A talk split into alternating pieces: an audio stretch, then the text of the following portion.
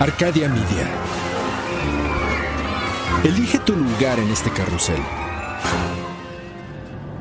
Bienvenidos. Este es el podcast donde hablamos de... de este... Ah, sí. De aquellas personas quienes han transformado el mundo gracias a sus... eh, eh, ¿Qué?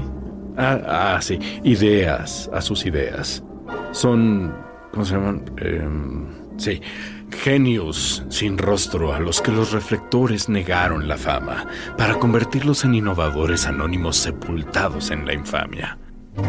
Ellos son... eh, perdón, eh, ¿Cómo se llama? ¿Eh? ¡Los olvidados! Ellos son los olvidados.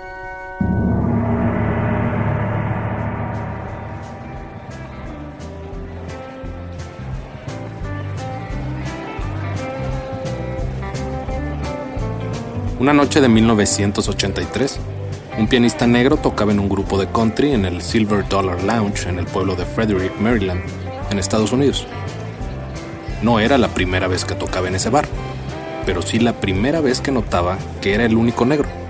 Esto no le preocupó en lo absoluto. Al terminar de tocar, se le acercó una persona, tal vez 15 años mayor que él, y le dijo cándidamente que nunca había visto que un negro pudiera tocar como Jerry Lee Lewis, un pionero del rock and roll. El pianista, más curioso que ofendido, le explicó al viejo hombre blanco que Jerry Lee Lewis estaba influenciado por los mismos pianistas negros que tocaban blues y boogie woogie con él. El viejo estaba fascinado y le invitó un trago al pianista. Mientras hablaban de música, el viejo le dijo que era la primera vez que se tomaba un trago con un negro. El pianista le preguntó por qué, y después de pensarlo un poco, el viejo le dijo que porque era miembro del Ku Klux Klan. El pianista es Daryl Davis. Por más de 30 años ha convencido a poco más de 200 miembros del Ku Klux Klan a que renuncien a este grupo de odio. Para lograr tal hazaña, Daryl se ha armado hasta los dientes, pero no con pistolas y armas, sino con información. Daryl sabe más del clan que muchos de los miembros con los que habló. Aprendió sobre su historia y su sistema de creencias. Conocer toda esta información lo daba a respetar. Daryl había hecho su tarea y era digno de admirarse. Y así fue como empezó a desmenuzar su ideología. Cuando dos enemigos charlan, no están peleando. Cuando la conversación se detiene, es cuando las cosas se ponen a modo para la violencia. Es así de fácil. Si pasas cinco minutos con tu peor enemigo, vas a descubrir que ambos tienen cosas en común. Y a medida que construyes sobre esas cosas en común, vas formando una relación. Y a medida que construyes esa relación, estás formando una amistad.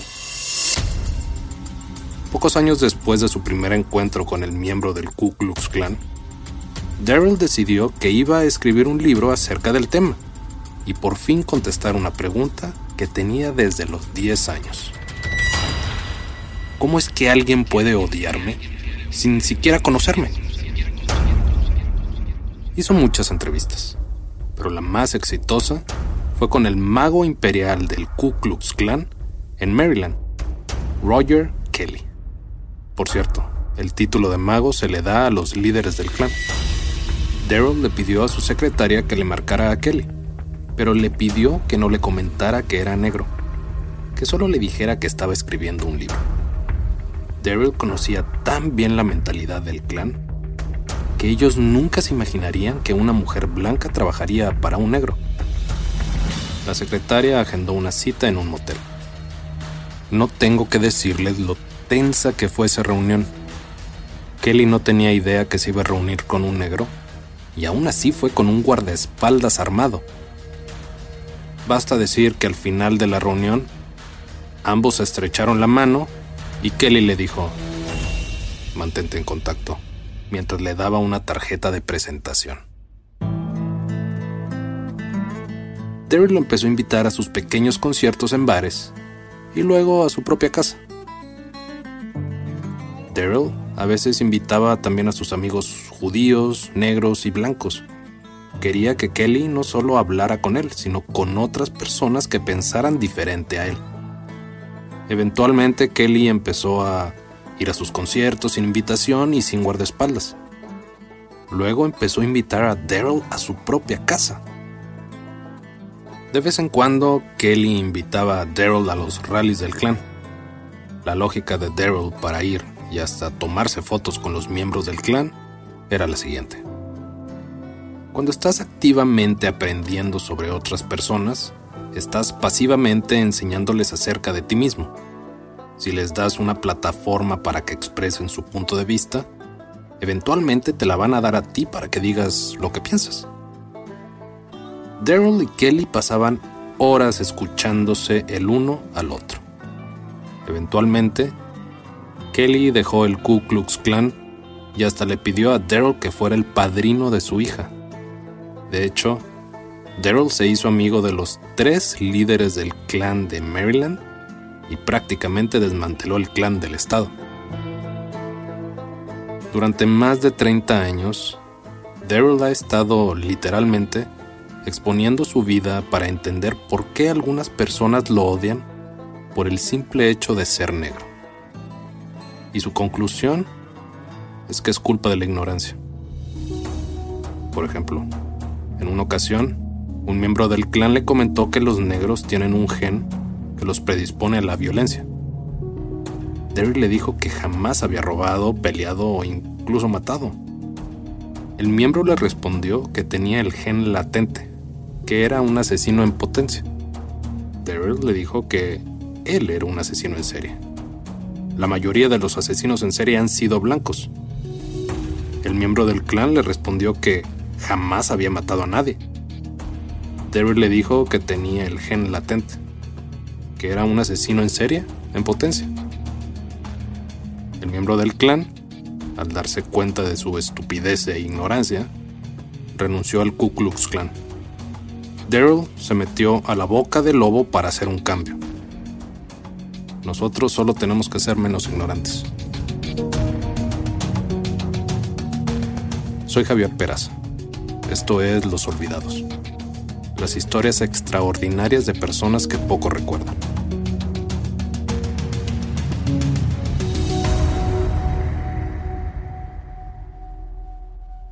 Mis hijos todo el tiempo están jugando a que cuando los dos dicen la misma palabra, el último que diga Jinx se tiene que quedar callado hasta que alguien diga su nombre. A veces pasa lo mismo en la comunidad científica. En los 1800, un naturalista británico había recolectado más de 100.000 insectos, aves y especímenes animales. Para 1855, había llegado a la conclusión de que los seres vivos evolucionan. Pero no sabía cómo lo hacían. No fue hasta tres años después, cuando estaba en las islas de Halmahera en Indonesia, enfermo con fiebre, que le llegó la solución. Los animales evolucionan para adaptarse a su medio ambiente. Genio. Esta persona era nada más y nada menos que Alfred Russell Wallace y lo primero que hizo al llegar a tal conclusión fue, primero que nada, anotar su teoría en ocho o nueve páginas y luego enviársela a Charles Darwin para que tuviera una revisión por homólogo antes de publicarla. Casualmente, Darwin había llegado a la misma conclusión años antes. Y casualmente, esa carta que le envió Wallace lo animó a tomar cartas en el asunto.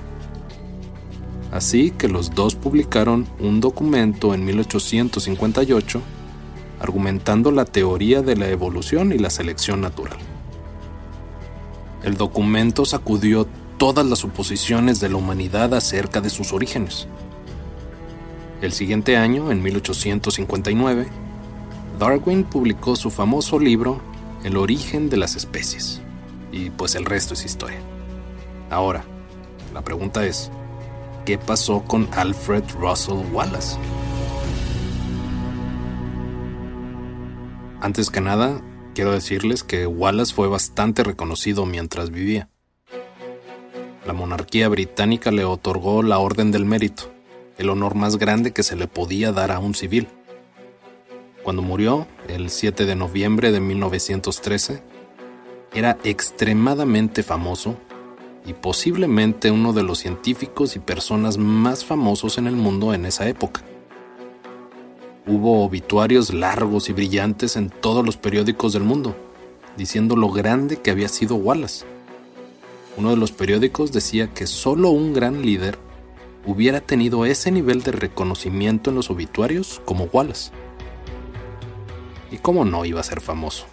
Si publicó 10 libros, que iban desde temas como la evolución y la naturaleza, hasta astrobiología y la evaluación de qué tan probable es que hubiera vida en otros planetas. Escribió papeles y documentos acerca de ecología, biogeografía y el impacto de la actividad humana en el mundo. También acostumbraba a escribir poemas en varios de sus libros. La mayor contribución de Wallace a la teoría de la selección natural probablemente fue preguntar ¿por qué están estos animales en este lugar? Se dio cuenta que así como los animales cambian dependiendo de dónde viven, las regiones también pueden cambiar por los animales que viven en ella.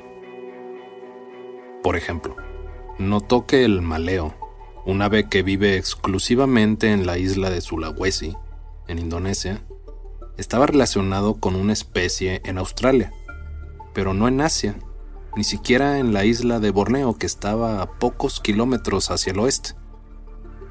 No necesitas ser un experto para observar que no hay elefantes ni rinocerontes en Australia y que no hay canguros ni koalas en Asia. Wallace concluyó que debía de haber una especie de línea divisoria que separaba diferentes regiones biológicas.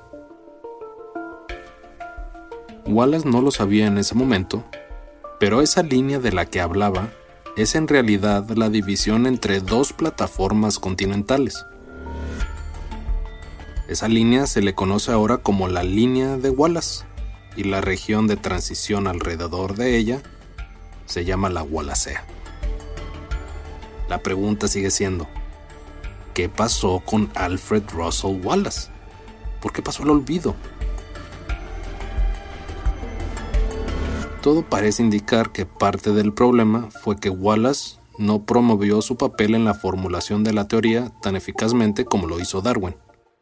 A pesar de que ambos publicaron la teoría de la evolución por selección natural, fue el libro de Darwin lo que verdaderamente capturó la imaginación del público. Incluso uno de los libros de Wallace parece pasarle todo el crédito a Darwin. El nombre del libro fue Darwinismo. Ni cómo ayudarlo. A finales de los 1800, la teoría de la selección natural perdió toda popularidad y cuando renació en los 1930s, el único que estuvo en la mente de las personas fue Darwin. Pero aquí estamos para recordarlo. Alfred Russell Wallace, el coautor de la teoría de la evolución, no será olvidado.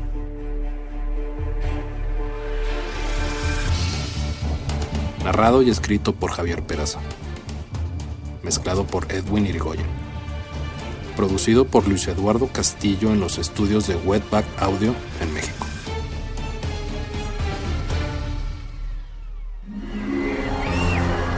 Arcadia Media.